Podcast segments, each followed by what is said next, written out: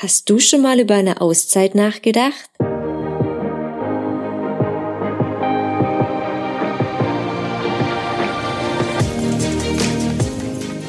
Herzlich willkommen zu einer neuen Episode meines Podcasts Auszeit, raus aus dem Alltag. Mein Name ist Patricia und mein heutiger Gast ist die Lotta. Ich habe Lotta Anfang diesen Jahres bei einem Erlebnispädagogik-Seminar kennengelernt. Dort erfuhr ich von ihrer dreimonatigen Auszeit im Jahr 2018 und wie sie diese verbrachte. Ich war so fasziniert, dass ich sie unbedingt interviewen wollte, um ihre Geschichte mit euch zu teilen. Lotta ist ausgebildete Schauspielerin, arbeitet unter anderem in einem Waldkindergarten, ist Erlebnispädagogin in Ausbildung und Autorin. Über ihre Wanderung mit ihrem Esel Johnny schrieb sie nämlich ein Buch, welches im Frühjahr 2021 veröffentlicht wird. Um etwas über ihre Wanderung zu erfahren, müssen wir jedoch nicht so lange warten. Hört ihre Geschichte doch einfach mal hier an. Viel Spaß beim Zuhören. Aber sag mal, Lotta, wie kam es eigentlich dazu, dass du dir diese Auszeit gegönnt hast? Also, was hat dich dazu bewegt? Ich habe mir schon immer einen Esel gewünscht, seitdem ich ein kleines Kind war, seitdem ich den Film Shrek geschaut habe mit diesem Ogre. Und er hatte ja auch den besten Kumpel, einen Esel. Und seitdem habe ich mir gedacht, irgendwann möchte ich mal einen Esel haben als Kumpel. Und ich weiß nicht, ich habe damals als Kind schon gesagt, ich möchte mal mit einem Esel wandern gehen. Ich weiß ehrlich gesagt gar nicht, wie ich auf die Idee gekommen bin, wandern zu gehen, weil eigentlich ist Wandern überhaupt nicht mein Ding gewesen, sondern ich bin auch immer später dann immer mit dem Auto überall hingefahren, habe geschaut, dass ich wirklich einen Parkplatz vor der Tür kriege. Und wenn, dann hatte ich, äh, wenn das Auto nicht da war, dann hatte ich mein Longboard dabei oder ein Fahrrad. Aber Laufen kam für mich eigentlich voll wenig in Frage. Aber wahrscheinlich war das so ein bisschen ja das Ding, dass ich mich gefragt habe, so, was macht denn das mit mir, wenn ich jetzt einfach mal mit dem Esel wandern gehe? Und die Auszeit habe ich mir dann genommen, also schlussendlich, wo ich mich dann dafür entschieden habe, dass ich mir einen Esel kaufe und mit dem wandern gehe und meinen Job kündige und so. Das hatte, ähm, glaube ich, einfach die Auswirkung, mein Papa ist 2015 äh, an Krebs erkrankt und ein halbes Jahr später gestorben. Und ich habe ihn noch gepflegt in den letzten Wochen und habe da halt einfach den Krankheitsverlauf mitgekriegt. Und auf einmal hieß es irgendwie, okay, er, also man kann da nichts mehr dagegen machen, er wird auf jeden Fall daran sterben. Und mein Papa hatte immer den großen Traum, mit einem Traktor und einem Zirkuswagen ums Mittelmeer zu fahren. Und davon hat er mir als kleines Kind immer mit leuchtenden Augen erzählt und hat gemeint, wenn er mal in Rente ist und äh, wenn dann die Zeit mal gekommen ist, dann wird er das machen und sich diesen Traum verwirklichen. Und in der Zeit habe ich halt ja viel irgendwie darüber nachgedacht, so übers Leben und übers Sterben. Und irgendwie ist mir dann bewusst geworden, dass ich auch so einen Traum habe, den ich immer wieder so ein bisschen vor mir herschiebe. Weil ich mir denke, ach ja, jetzt, ähm, also als Kind natürlich, da kann ich mir noch keinen Esel kaufen. Dann irgendwann habe ich in der Stadt gewohnt, da war es dann, ja, wo soll ich dann den Esel halten? So ein Blödsinn. Wenn du dann mal irgendwie ein Haus hast mit einem eigenen Garten oder ein Hof, dann kannst du dir den Esel kaufen. Und wenn du mal das Geld hast und die Zeit für ein Tier und so ab, verschiebt man halt so einen Traum immer wieder irgendwie nach hinten, weil man findet ja doch immer wieder einen Grund, das nicht zu machen. Da ging es mir dann irgendwie so, danach habe ich gemerkt, wie schnell sich das Leben eigentlich ändern kann und dass ich vielleicht auch nicht immer da bin. Und wenn ich mir den Traum verwirklichen will und wenn das wirklich was ist, weil ich, was ich unbedingt machen möchte, dann sollte ich das jetzt angehen. Und dann habe ich mir gedacht, jetzt oder nie. Ja, und dann habe ich mich schlau gemacht so ein bisschen über Esel, weil ich habe mich davor überhaupt nicht ausgekannt, was so ein Tier braucht und äh, überhaupt, wie man die halten muss. Und ich habe eigentlich überhaupt nichts gewusst über Esel. Dann habe ich da ein paar Bücher gekauft von der Judith Schmidt. Das ist so eine bekannte Eseltrainerin, die ist, äh, schreibt super tolle Bücher. Und dann habe ich mich im Internet erkundigt, habe geschaut, ob ich einen Stellplatz für meinen Esel finde, irgendwo in der Nähe von München, weil ich habe ja noch in der Stadt gewohnt, in so einer kleinen Wohnung. Und auf dem Balkon hätte ich den Johnny natürlich nicht stellen können. Ja, und dann habe ich im Internet einen Hof gefunden, wo ich den äh, Esel unterstellen kann. Und dann habe ich mir ja, ja mich nach einem Esel umgeguckt. Und dann habe ich mir einen Esel gekauft und dann habe ich meinen Job gekündigt und wir sind losgelaufen. Aber das ist ja echt eine coole Geschichte, wie du jetzt auch zu dem Esel an sich gekommen bist. Und ich finde es voll cool, dass du deinem Traum jetzt wahr gemacht hast. Also und nicht jetzt wie viele anderen oder so, wie du auch gesagt hast, dein Vater sagst, ja, das mache ich dann später mal, wenn ich in Rente bin. Weil, ja, wie man ja sehen kann, manchmal gibt es einfach kein später nee, man weiß es halt einfach nicht, was kommt. Also irgendwie, klar, ich meine, es gibt manche Dinge, die man sich wünscht, die halt jetzt gerade einfach nicht möglich sind, sich zu verwirklichen. Aber andere sind vielleicht möglich, aber dann muss man halt auch mal, also ich habe dann halt einfach in mich reingehört und geschaut, okay, wie wichtig ist es mir denn jetzt wirklich? Und ja, dann war irgendwie klar, doch mir ist das ziemlich wichtig und ich will das jetzt einfach umsetzen und nicht noch auf später verschieben. Ja, also du hast halt deine Prioritäten so gesetzt, ne? Genau. Finde ich richtig gut. Aber jetzt ja genau, jetzt hast du, du hast dir diesen Esel angeschafft, Johnny heißt er ja. Ja. Aber ich meine, du hast den ja nicht einfach jetzt sozusagen heute angeschafft und bis morgen ja schon losgelaufen. Da hast doch bestimmt noch irgendwie Sachen zu organisieren gehabt oder irgendwelche Vorbereitungen zu treffen gehabt, Dinge zu planen, oder? Ja, voll. Also ich habe erst mal ein halbes Jahr lang mich, glaube ich, bei ganz vielen verschiedenen Eselhaltern erkundigt, auf was ich eigentlich achten muss, wenn ich mir einen Esel kaufe. Also so Statur und welches Alter und welches Geschlecht und ob der dann kastriert ist oder nicht und Hufbeschaffenheit und hat er irgendwelche Krankheiten vorher und äh, wie alt ist er, darf er überhaupt schon Gepäck tragen? weil ich mir natürlich äh, gedacht habe, okay, der Esel und ich, wir können uns unser Gepäck teilen dann, wenn wir unterwegs sind, weil ich kann natürlich auch nicht alles für den Esel schleppen.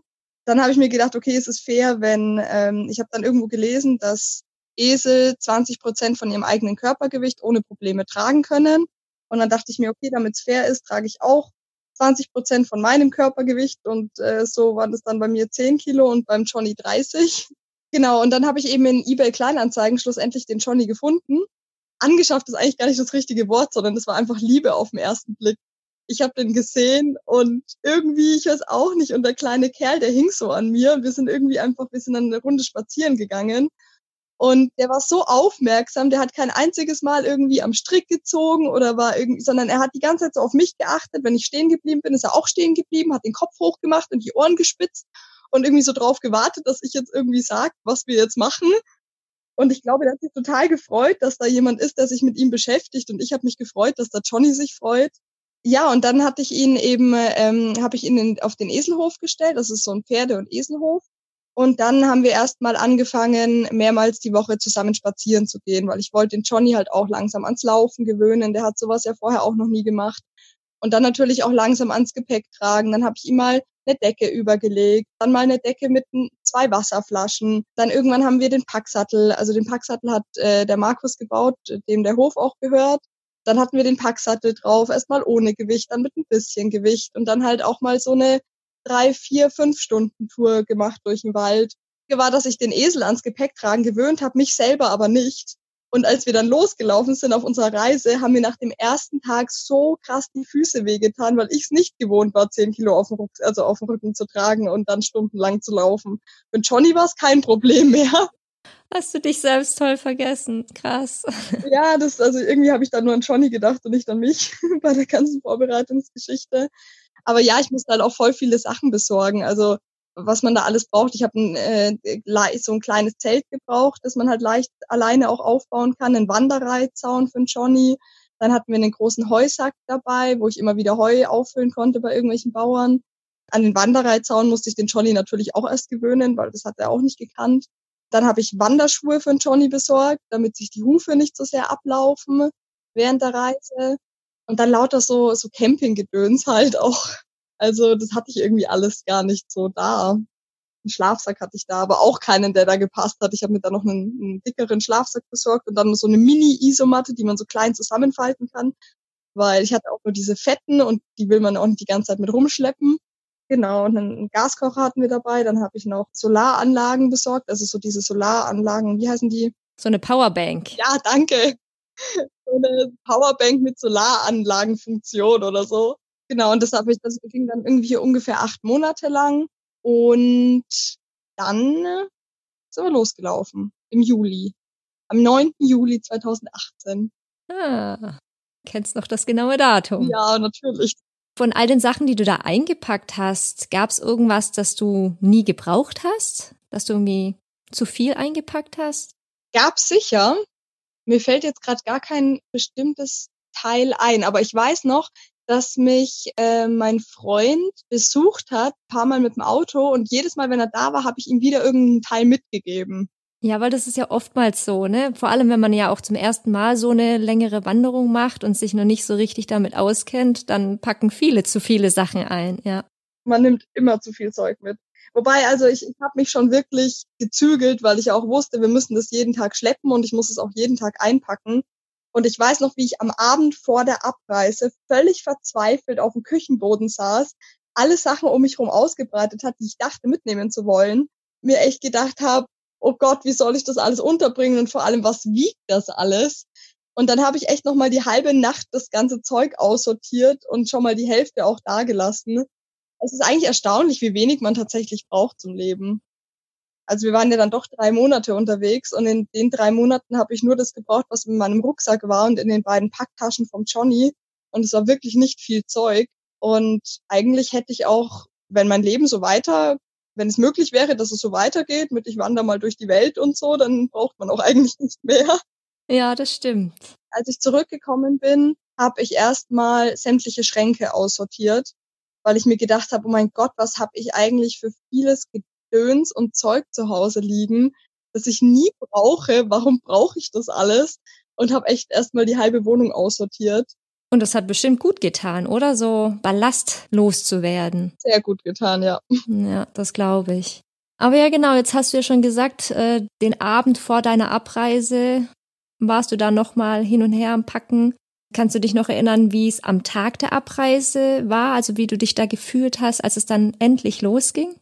Ich war aufgeregt, ich war ein bisschen angespannt, weil ich A wenig geschlafen habe und B, weil der Veterinäramtstierarzt noch kam in der Früh, um sich den Johnny anzuschauen, weil ich habe ein, ja, ich habe so ein Gesundheitszeugnis vom Johnny gebraucht, damit er auch über die Grenzen darf. Also ich habe ja gemeint, ich möchte Richtung Süden laufen, Richtung Österreich, Italien.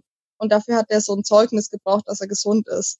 Und da kam der eben dann noch und dann dachte ich mir so, Gott, hoffentlich ist alles okay. Ich meine, ich wusste ja, dass der Johnny gesund ist, aber man weiß ja nie, wie die so drauf sind. Und da war ich dann noch ein bisschen aufgeregt. Und dann ähm, auch das Beladen vom Johnny am Anfang war ziemlich chaotisch. Ich habe das zwar zigmal mit ihm gemacht, aber an dem Tag war ich halt aufgeregt und dann hat das alles nicht so funktioniert und ist der Packsattel immer wieder auf die Seite gerutscht. Und dann dachte ich so, oh je, was mache ich denn jetzt? Ich wollte doch jetzt loslaufen. Und das Gute war aber, dass mich am ersten Tag noch zwei Freunde begleitet haben mit deren Eseln vom Hof. Das heißt, wir waren halt zu dritt und sind zu dritt losgelaufen. Und der Markus hatte auch schon eine, eine, eine Weide reserviert quasi für uns, dass wir in 16 Kilometern Entfernung dann auch einen Übernachtungsplatz haben zu dritt. Das heißt, der erste Tag war dann echt noch so, sind losgelaufen es war eigentlich so, wie wenn wir einen ganz normalen Spaziergang mit unseren Eseln machen, so wie wir es halt sonst auch immer gemacht haben. Außer dass der Johnny halt bepackt war und ich bepackt war, aber es war noch, es war noch, hat sich noch gar nicht so krass nach, nach der Reise angefühlt. Eher so als, na ja, ich kann auch morgen wieder umdrehen. Am zweiten Tag war es dann tatsächlich so, als wir uns von den anderen Eseln getrennt haben. Das war, wir sind auf so eine T-Kreuzung zugelaufen und die anderen Esel mussten nach rechts laufen, um wieder heimzukommen. Und ähm, wir mussten aber nach links laufen.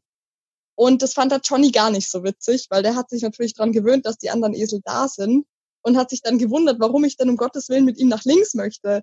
Und dann ist er erstmal stehen geblieben, so auf die Art, ja, Lotta, warte mal ganz kurz, die sind da nach rechts rüber, wir müssen auch nach rechts, du bist falsch.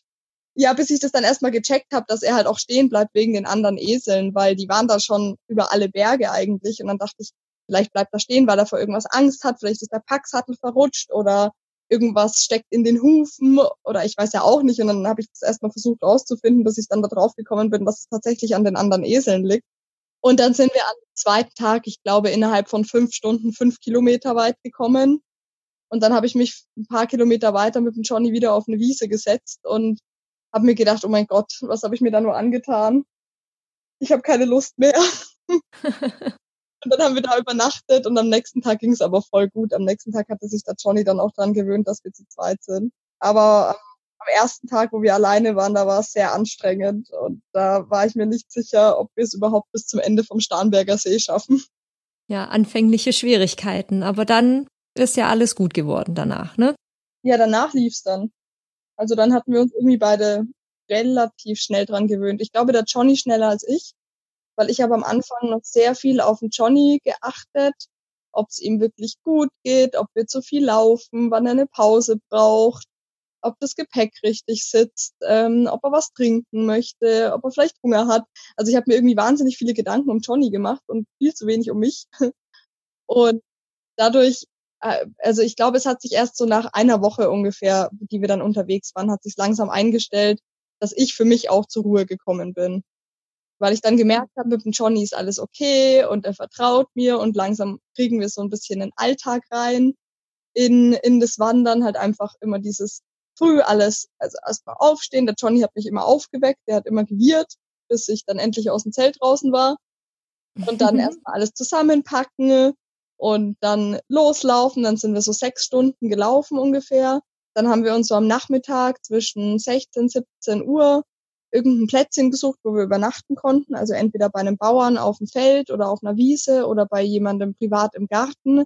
Oder wir waren auch drei, viermal auf einem Campingplatz oder auch einfach irgendwo random im Wald.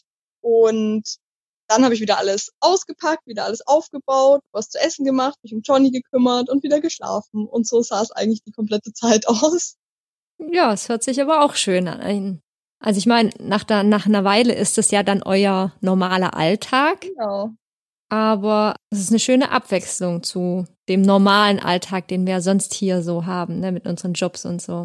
Ja, es ist halt doch irgendwie, also man sagt ja nicht umsonst das Hamsterrad. Und irgendwie kommt man da halt so rein und kommt dann aber durch die ganzen tausend Sachen, die man erledigen muss, gar nicht mehr so richtig dazu, sich mal selber zu fragen, was brauche ich denn eigentlich gerade, wie geht's mir denn? Und es ist dann auch schwer, wenn man merkt, ich brauche jetzt mal Zeit für mich, dann sämtliche Termine abzusagen. Und das hat mir einfach voll gut getan, dass ich mich mal nur mit mir beschäftigen konnte und den Johnny da dabei hatte und einfach, ja, wir sind da stundenlang gewandert, wobei wir auch nicht so viel allein waren, wie ich gedacht hatte. Also ich habe wirklich gedacht, wir sind drei Monate am Stück, sind wir jetzt nur zu zweit. Und ich habe aber jeden Tag Menschen getroffen, mit denen ich mich unterhalten habe und teilweise auch schon sehr viele Menschen, wenn wir durch irgendein Dorf gelaufen sind, haben wir irgendwie doppelt so lang gebraucht wie normalerweise für die Strecke und bis wir da wieder rausgekommen sind, weil uns immer wieder Leute angehalten haben und natürlich wissen wollten, was macht ihr da? Oh, der Esel, darf ich den mal streicheln? Darf ich ein Foto machen? Was auch voll süß war. Dadurch haben wir A viel länger gebraucht natürlich. Wir sind nur so zwei bis drei Stundenkilometer vorangekommen. Also nicht nur, weil der Johnny Wen sehr langsam läuft, was er allerdings tut. Ähm, der chillt so richtig vor sich hin, aber auch weil wir wahnsinnig viel von Leuten angehalten worden, angesprochen worden sind, was wir da machen. Und dann wurden wir halt auch eingeladen bei, bei manchen Familien im Garten zu übernachten oder zu einem Abendessen eingeladen oder uns ist eine Omi hinterhergelaufen mit einem frisch gebackenen Kuchen oder einer belegten Semmel oder einer Apfelschorle. Vor allem in den Bergdörfern war das dann echt richtig urig. Ja, dadurch waren wir gar nicht so viel allein eigentlich. Ja, aber das war dann auch okay, oder? Oder hättest du lieber wirklich drei Monate lang nur du und Johnny ganz alleine gehabt? Ich kann es mir nicht so richtig vorstellen, wie es gewesen wäre. Deswegen kann ich das irgendwie nicht so genau sagen. Ich habe mich darauf halt eingestellt und dann hatten wir mehr Menschen um uns rum als gedacht. Ich glaube, es wäre es wäre blöd gewesen, wenn es andersrum gewesen wäre. Wenn ich mir gedacht hätte, ach, wir treffen sowieso andauernd Menschen und dann treffen wir niemanden, dann wäre ich damit, glaube ich, nicht klargekommen, weil ich mich darauf einstelle, mit Menschen zu reden. Andersrum ist es viel leichter. Da geht man davon aus, dass man einfach niemanden trifft und wenn man dann jemanden trifft und das ist ein schönes Gespräch, dann freut man sich einfach drüber. In den Städten war es mir manchmal ein bisschen zu viel. Also aus der Stadt, da habe ich immer versucht, einen Bogen drumherum zu machen, weil es natürlich für Johnny auch anstrengend ist, wenn dann irgendwie da die Autos hupen und da ist wieder ein Hund unterwegs und dann sich Leute, die vielleicht irgendwie sich am Marktplatz versammeln und Fotos machen wollen und wir kommen nicht weiter.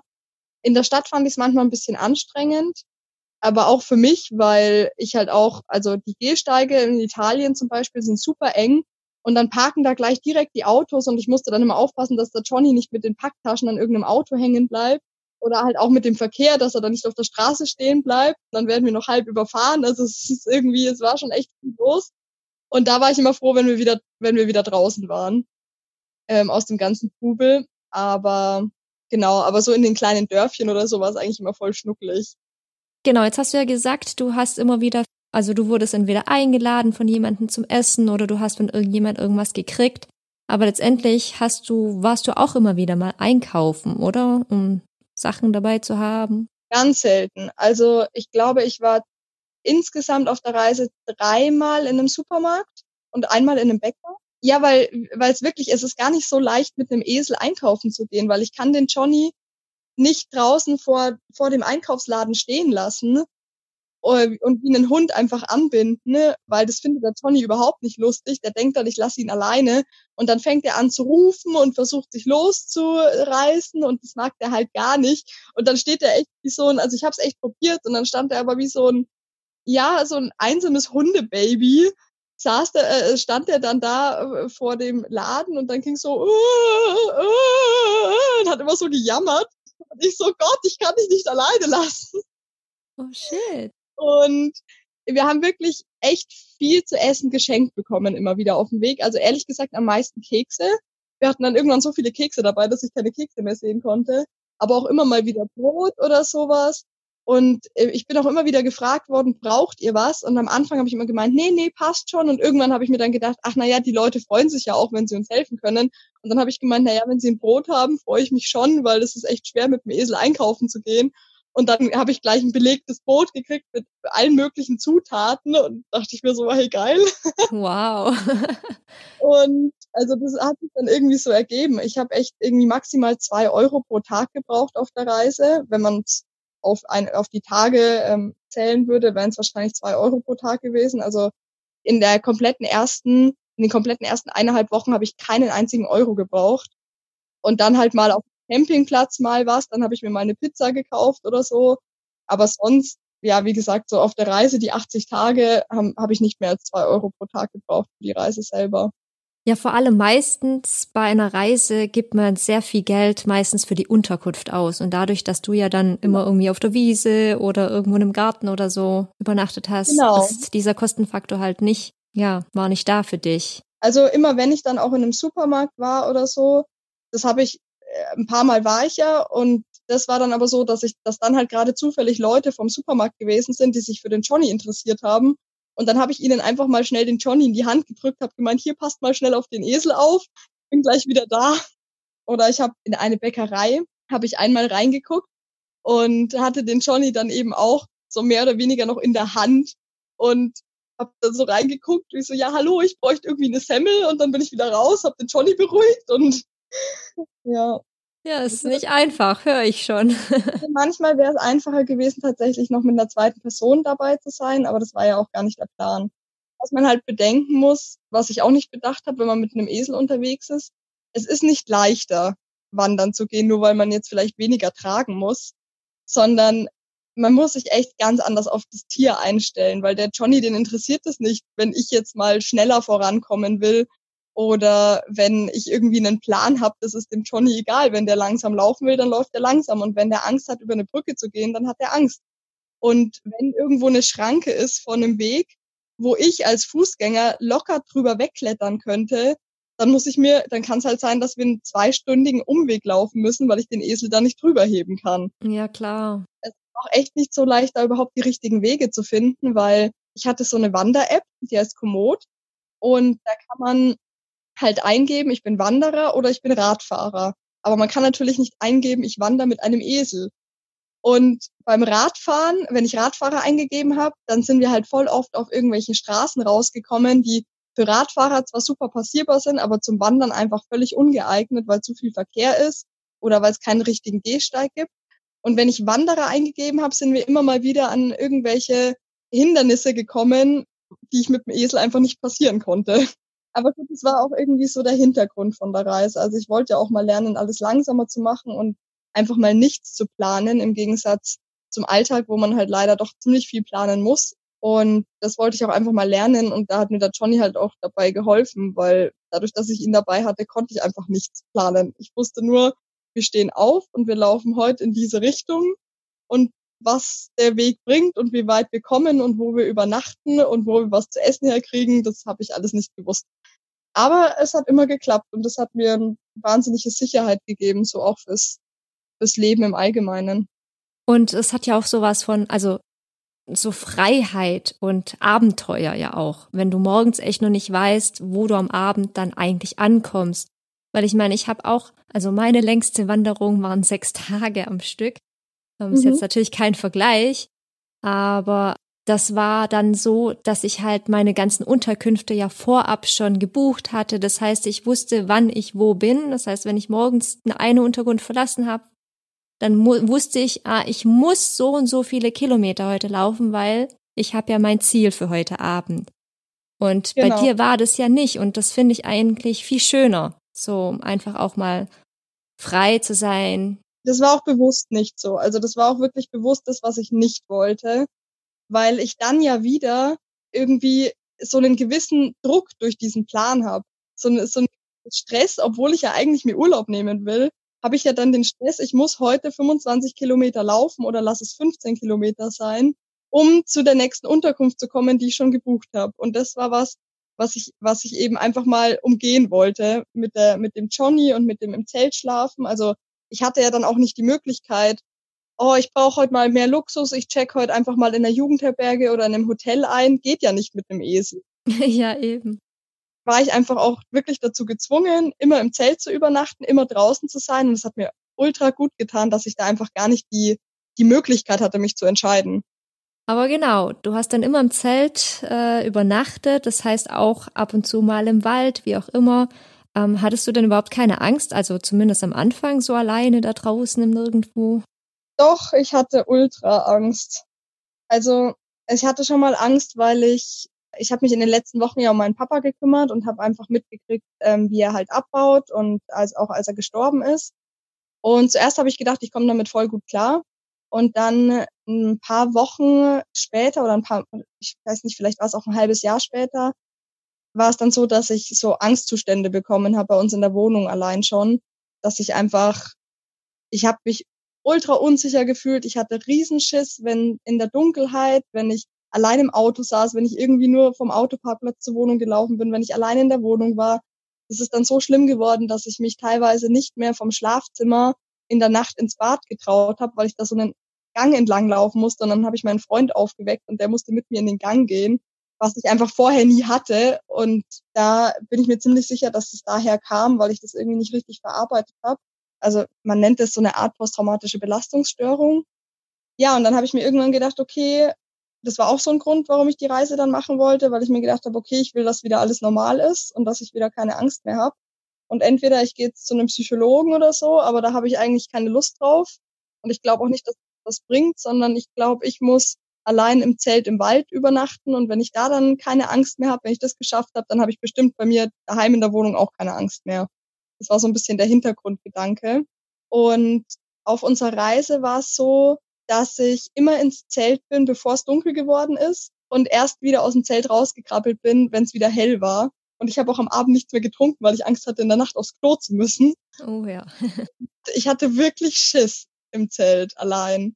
Und vor allem auch, wenn wir irgendwo im Wald übernachtet haben oder es gab einen Platz, da war dann noch ein Fluss in der Nähe, dann war das Flussrauschen so laut, dass ich nicht mal gehört hätte, wenn jemand kommt oder irgendwo halt äh, ja sich äh, halt zu uns läuft oder so.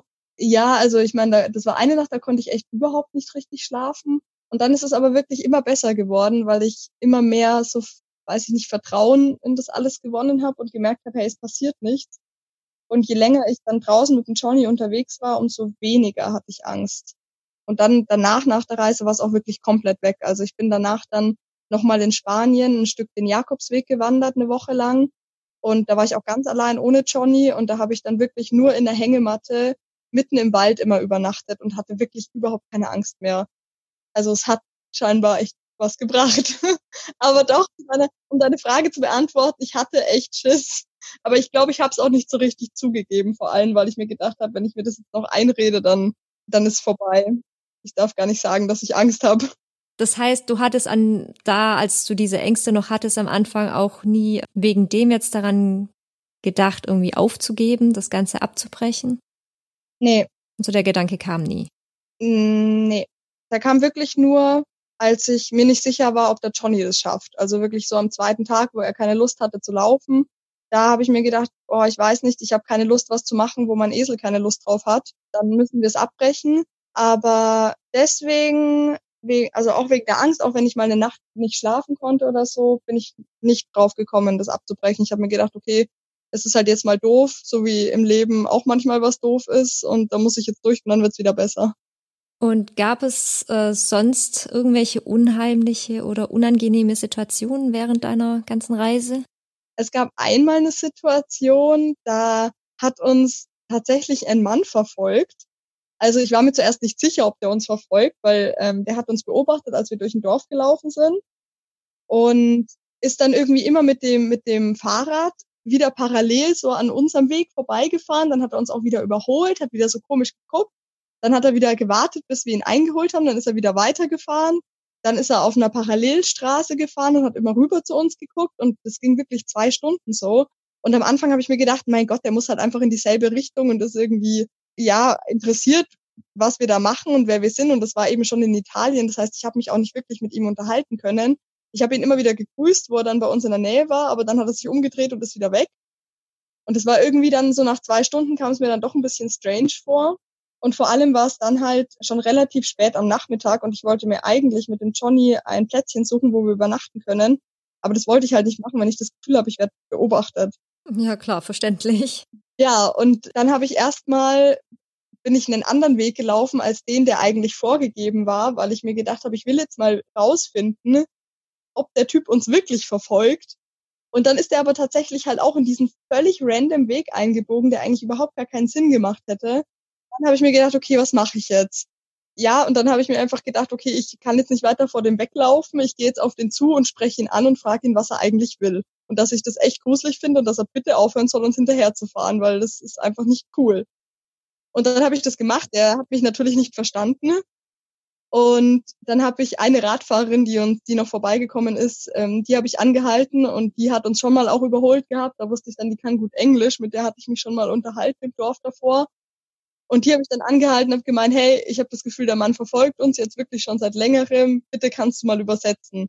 Und dann hat sie halt von Englisch auf Italienisch übersetzt. Und dann ist der Mann ja verschwunden mit dem Fahrrad. War allerdings die gleiche Nacht. Also ich weiß nicht so genau, ob das was damit zu tun hat. Ich will auch niemanden. Ich glaube, dass der einfach nur verwirrt war, was wir beide denn machen, weil er immer wieder gemeint hat, ja, aber Venedig, wenn ihr nach Venedig wollt, das ist in die Richtung. Und ich so, ich weiß, aber ich will ja nicht mehr heute noch bis nach Venedig laufen. Ich glaube, der war einfach nur verwirrt. Aber in derselben Nacht ist der Johnny ausgebüxt. Und das hat er nie gemacht. Und tatsächlich war der dann, ich habe den dann gesucht und der war dann ein paar Häuser weiter. Ich habe in einem Garten übernachtet und ein paar Häuser weiter war der dann bei einem älteren Ehepärchen im Vorgarten gestanden und hat die Blumen gefressen. Ach du Schande. Aber es war dann auch in der Nacht, musste ich mit der Taschenlampe raus und da hat mich eben die Besitzerin, wo ich im Garten übernachtet habe, die hat mich aufgeweckt und hat am Zelt gerüttelt und hat geschrien, Lotta, Lotta, Johnny Escapate, Johnny Escapate. Ah. ja, so was ist los? Zwei strange Anekdoten aus dieser Reise. Kann man alles in meinem Buch nachlesen übrigens. Wandern, Glück und lange Ohren heißt es. Das kommt im März 2021 raus über den Verlag Malik. Ja, da freue ich mich natürlich auch schon drauf. Also ich werde es mir auf jeden Fall kaufen und ich kenne schon mindestens eine andere Person, die es auch machen wird. Gut, dann habe ich schon zwei Bücher verkauft. Genau. schon mal besser als null. dann hat das Schreiben auf jeden Fall schon gelohnt. Also du hast bestimmt noch ganz viele andere tolle Erlebnisse, an die du dich gerne so zurückerinnerst. Gibt's irgendwas so, was dir jetzt spontan einfällt? Also ein Erlebnis war, das hatte was mit meinem Papa zu tun. Das war kurz bevor wir am Meer angekommen sind, also wirklich so einen Kilometer vor dem Campingplatz, wo wir, wo wir dann übernachten wollten. Da sind wir über so einen, so einen mehr oder weniger geteerten Feldweg gelaufen und auf einmal hat ein Auto angehalten und da ist ein Mann ausgestiegen und der hat ohne ein Wort zu sagen, ist einfach auf mich zugekommen und hat mich so ganz vorsichtig umarmt. Und ich dachte mir nur so am Anfang, was will der irgendwie? Voll komisch. Aber ich habe es dann einfach zugelassen, weil es in dem Moment einfach irgendwie gepasst hat. Und dann standen wir so am, am Straßenrand und haben uns ganz lange umarmt. Und dann ist er einfach wieder, hat er die Umarmung wieder gelöst, ist wieder ins Auto gestiegen und war plötzlich weg. Und dann habe ich mir gedacht, hey, was war das denn jetzt? Voll strange irgendwie. Und dann sind mir aber kurz danach die Tränen gekommen, weil ich die Umarmung hat sich ein bisschen so angefühlt vom Umfang her, so wie wenn ich meinen Papa umarmen würde. Und dann habe ich mir gedacht, so, boah, vielleicht, also ich weiß ja nicht, ob sowas gibt, aber ich interpretiere das jetzt einfach mal da rein in die Situation. Vielleicht hat mir mein Papa das jetzt geschickt, um zu sagen, hey, ich bin stolz auf dich, dass du deinen Traum verwirklicht hast und bist halt wirklich bis ans Meer gelaufen. finde ich toll, Lotta, mach so weiter irgendwie. Was auch so ein, so ein Satz war, was ich von meinen Eltern tatsächlich ganz oft gehört habe, als ich ein Kind war. Lotta, ich bin stolz auf dich. Das war irgendwie so ein Moment, da habe ich dann ultra heulen müssen und dachte mir so, boah, wie schön, einfach weil es so ein ultra schöner Moment war, was auch immer das wirklich gewesen ist. Aber solche besondere Momente gab es tatsächlich einige auf unserer Reise. Oh, das ist ja voll schön. Ja, das war wirklich voll schön. Und es gab aber auch echt tolle Momente mit, mit Menschen einfach, die wir getroffen haben. Zum Beispiel einmal sind da Johnny und ich an einem auch wieder so einen Feldweg gelaufen und dann ist immer wieder eine Frau mit so einem kleinen roten Auto vorbeigefahren und hat aus dem Fenster geguckt, hat sich aber nicht getraut anzuhalten. Und dann ist sie umgedreht, keine Ahnung, vielleicht einen Kilometer später und ist wieder zurückgefahren und hat wieder geguckt und dann nochmal und dann ist die echt mehrmals an uns vorbeigefahren, bis sie sich dann getraut hat anzuhalten. Und dann hat sie mich gefragt, ja, ob, ähm, ob ihre Tochter mal den Esel streicheln darf, weil Esel sind ihre absoluten Lieblingstiere und das wäre so ein großer Traum von ihr. Und dann ist das Mädel ausgestiegen und das war so ein Kind mit Down-Syndrom, um die zehn Jahre alt. Und es sind ja auch so Menschen, die sich einfach so so von Herzen freuen können einfach. Und dann hat das Mädel den Johnny umarmt und geknuddelt, wirklich bestimmt 20 Minuten lang und hat sich so dermaßen gefreut. Die sind dann weitergefahren und mir sind wieder die Tränen gekommen. Ich glaube, ich bin einfach nah am Wasser gebaut, aber es waren einfach schöne Situationen. Ja, total. Einmal durfte der, der Johnny zum Beispiel, da habe ich in einem, auch bei einer Familie übernachtet, da war, hat mich meine Mama besucht mal für zwei Tage. Und wir waren gerade bei der Familie drin beim Frühstücken in der Küche. Und dann auf einmal klopft so an der Tür und wir denken uns so, hä, was ist jetzt? Und dann stand der Johnny auf der Veranda vor der Tür und wollte unbedingt mitfrühstücken und fand es halt gar nicht cool, dass wir ihn draußen im Garten stehen lassen, während wir drin sitzen und quatschen. Der hat uns ja durchs offene Fenster gehört. Dann hat die Besitzerin gemeint, ach, der Johnny kann doch einfach auch mit reinkommen. Und dann durfte der Johnny Pferd von Pippi Langstrumpf durch das Haus laufen und sogar mit vom Frühstückstisch naschen. Oh wow, cool. Das ist ja echt cool. Ja, und wie hat es sich dann letztendlich für dich angefühlt, als du dann endlich an deinem Ziel ankamst? Also irgendwo am Mittelmeer bist du rausgekommen. Ich weiß jetzt nicht genau wo, aber wie war das so für dich? Bei Chioggia, Isola Verde ist da drunter. Also das ist quasi südlich von Venedig. Chioggia ist ja das kleine Venedig und das ist wie so eine Halbinsel. Und da habe ich mich entschieden, an den Strand zu laufen. Es war eben so, wir hatten, ich habe vorher einen Campingplatz angeschrieben, weil ich hatte noch zehn Tage, also wir hatten noch zehn Tage Zeit, bis wir abgeholt wurden mit dem Pferdeanhänger von meinem Onkel, der sich extra Urlaub genommen hat Ende September und wir waren eben ein bisschen früher dran. Und dann habe ich einen, Campingplatz angeschrieben und habe gefragt, ob wir da eine Woche auch campen dürfen, weil es ist natürlich kein Problem, mit einem Esel mal ein, zwei Nächte zu übernachten, aber ich dachte mir eine ganze Woche, da frage ich vielleicht auch vorher mal nach. Und dann sind wir zu der Rezeption von dem Campingplatz gelaufen und wurden schon begrüßt mit Ciao Johnny, ciao Johnny. Ach, wie süß. Und dann haben die uns unseren Platz gezeigt und ich saß erstmal, glaube, drei Stunden einfach nur da und habe nichts gemacht. Und habe nur den Johnny beobachtet und die Menschen, wie sie vorbeilaufen und den Johnny streicheln und war irgendwie nicht in der Lage, irgendwas zu tun, weil ich es nicht gecheckt habe, dass wir ankommen. Und dann haben wir da übernachtet und zum Sonnenaufgang wollte ich mit dem Johnny das erste Mal an Strand und ans Meer. Und dann haben wir uns noch vor Sonnenaufgang eben aus dem Campingplatz rausgeschlichen auf den Strand. Und irgendwie war es ein ganz magischer Moment. Es war auch so richtig spannend und aufregend, auch wie der Johnny das jetzt findet, die Wellen und so. Also das fand er, glaube ich, ein bisschen suspekt am Anfang. Und dann stand er aber auch ganz ruhig mit mir am Strand und hat den Sonnenaufgang sich angeschaut und ich stand so da und eigentlich habe ich mir gedacht, ich habe mir den Moment ganz oft vorher vorgestellt und habe mir gedacht, boah, ich muss bestimmt mega losheulen vor lauter Glück oder vielleicht muss ich irgendwie, keine Ahnung, rumhüpfen und tanzen oder irgendwie meine, meine Energie loswerden, weil das ja so der Hammer ist, dass wir es geschafft haben.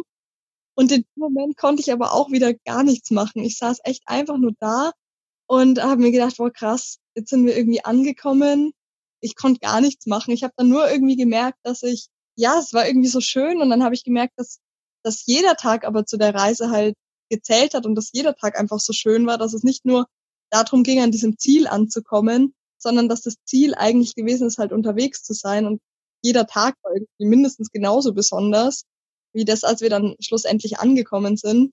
Ja, und ich habe hab das dann einfach, die Reise so ein bisschen, ist mir dann am Strand gekommen, dass ich die so ein bisschen als Metapher fürs Leben sehe, dass man, ja, ich, ich habe halt auf der ganzen Reise nicht wirklich was planen können, sondern bin einfach drauf losgelaufen und habe das alles so ein bisschen passieren lassen. Und das hat super gut funktioniert, da einfach mal drauf zu vertrauen. Und im alltäglichen Leben, klar, man muss ganz, man muss anders planen, aber manchen Sachen kann man vielleicht auch einfach mal vertrauen und schauen, dann klappt es schon. Und irgendwie bis jetzt hat es tatsächlich ganz gut geklappt. Und die Reise ist jetzt schon eineinhalb Jahre her. Irgendwie hat es geklappt, ja. ja. Ist doch toll. Aber hat es dich nicht auch ein bisschen traurig gemacht, dass, dass es jetzt dann auch, also du kommst an deinem Ziel an, aber das bedeutet ja auch gleichzeitig, dass das Ganze ja jetzt zu Ende ist. Ja und nein. Also ich habe mir kurz vorher schon Gedanken gemacht. Also so ungefähr zwei Tage bevor wir am Meer angekommen sind, habe ich mir Gedanken gemacht, ob wir nicht einfach noch weiterlaufen wollen. Weil wir so gut gerade irgendwie im Flow waren und ich dachte mir so, ach, ich könnte jetzt auch bis Rom weiter wandern. Aber ja, ich meine mal abgesehen davon, dass natürlich dann auch Herbst wird und dann wird es auch kalt und mein Onkel hat sich Urlaub genommen, um uns abzuholen und so. Und ich, ich hatte natürlich auch nur so und so viel Geld gespart, um zu Hause meine Fixkosten zu decken. Also ich musste auch wieder heim zum Arbeiten. Aber es war dann auch irgendwie, ich weiß nicht, es hat sich irgendwie dann auch richtig angefühlt, die Reise dann auch zu beenden. Also dann auch wieder was anderes zu machen. War irgendwie so, ein, so mit einem lachenden und einem weinenden Auge, wenn man halt sich verabschiedet von einer Zeit, die wunderschön war, aber halt auch weiß, dass jetzt wieder eine Zeit kommt, auf die man sich wahnsinnig freut, wenn ich wieder zu Hause bin.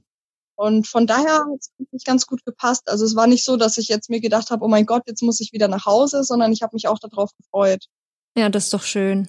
Weil dann, das bedeutet ja auch, dass du jetzt nicht vor irgendwas weggelaufen bist oder so.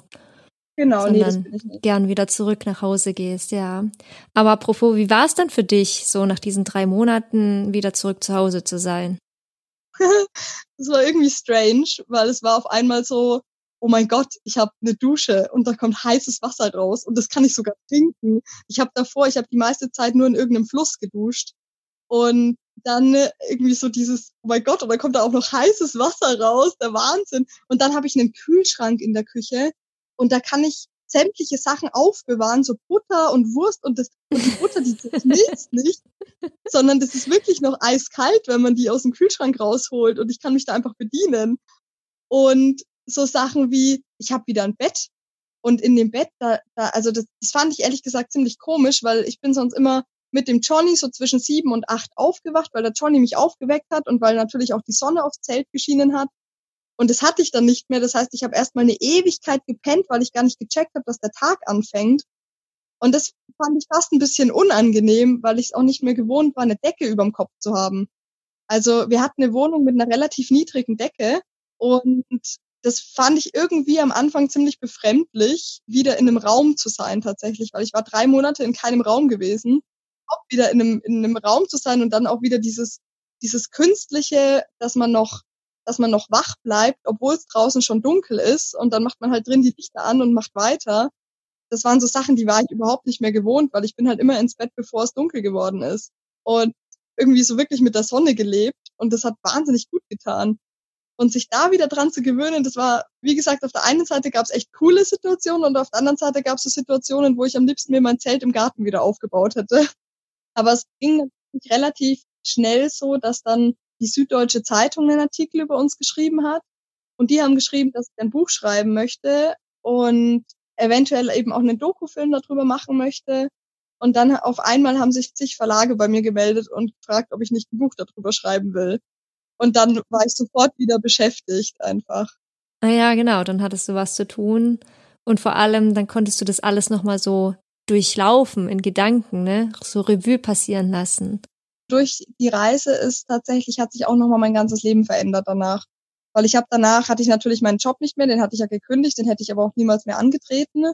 Dann, also es war so ein Bürojob, ziemlich stressig und einfach nicht mein Ding ja, dann durch die Reise war es dann so, dann hatte ich irgendwie, dann hatte ich, konnte ich mein Buch schreiben. Ich wollte schon immer mal ein Buch schreiben, im Kindergarten schon. Ich hatte bloß immer kein Thema, worüber ich schreiben soll.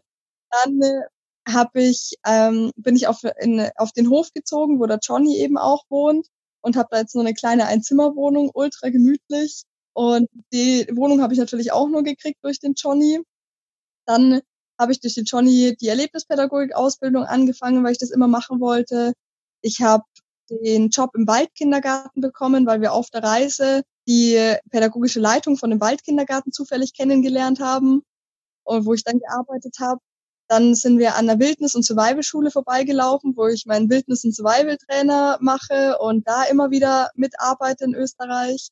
Und ja, das sind ganz viele so Dinge passiert, die ich vorher teilweise gar nicht gekannt habe oder ja, irgendwie durch den Johnny dann durch die Reise einfach passiert sind. Und das ist total schön. Ja, voll. Und mich hat immer am Anfang, hat mich zum Beispiel ähm, meine Mama oder vor allem auch meine Mama, ihr Freund, das ist so ein ganz geradliniger, strukturierter Mensch, der natürlich, der auch alles plant und sich dann gedacht hat, was, du willst dir jetzt einen Esel kaufen und mit dem wandern gehen und deinen Job kündigen? Warum? Was macht das für einen Sinn? Was bringt dir das?